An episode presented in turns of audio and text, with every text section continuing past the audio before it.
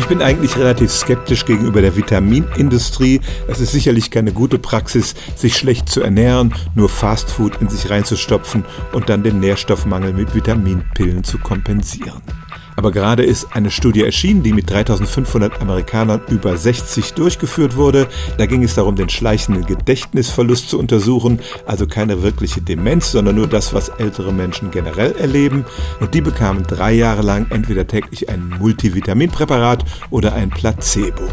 Dann hat man geschaut, wie es mit ihrem Gedächtnis aussah und tatsächlich war bei denen, die ein Placebo genommen hatten, der Gedächtnisverlust so, wie man es normalerweise bei älteren Menschen erwartet, während er bei den anderen gebremst wurde. Ihr Geist war am Ende drei Jahre jünger als ihr physisches Alter. Man kann ein paar Fragezeichen an diese Studie machen. Es war keine repräsentative Auswahl und vielleicht tendieren ja auch Amerikaner dazu, sich generell schlecht zu ernähren, aber ich finde das Ergebnis schon beeindruckend. Sicherlich gilt weiterhin die Aussage, dass eine ausgewogene Ernährung besser ist als schlechte Ernährung plus Pillen, aber so ein kleiner Vitaminpush scheint tatsächlich älteren Menschen zu helfen, ihre geistigen Kräfte zu bewahren. Stellen auch Sie Ihre alltäglichste Frage unter stimmtz.radio1.de.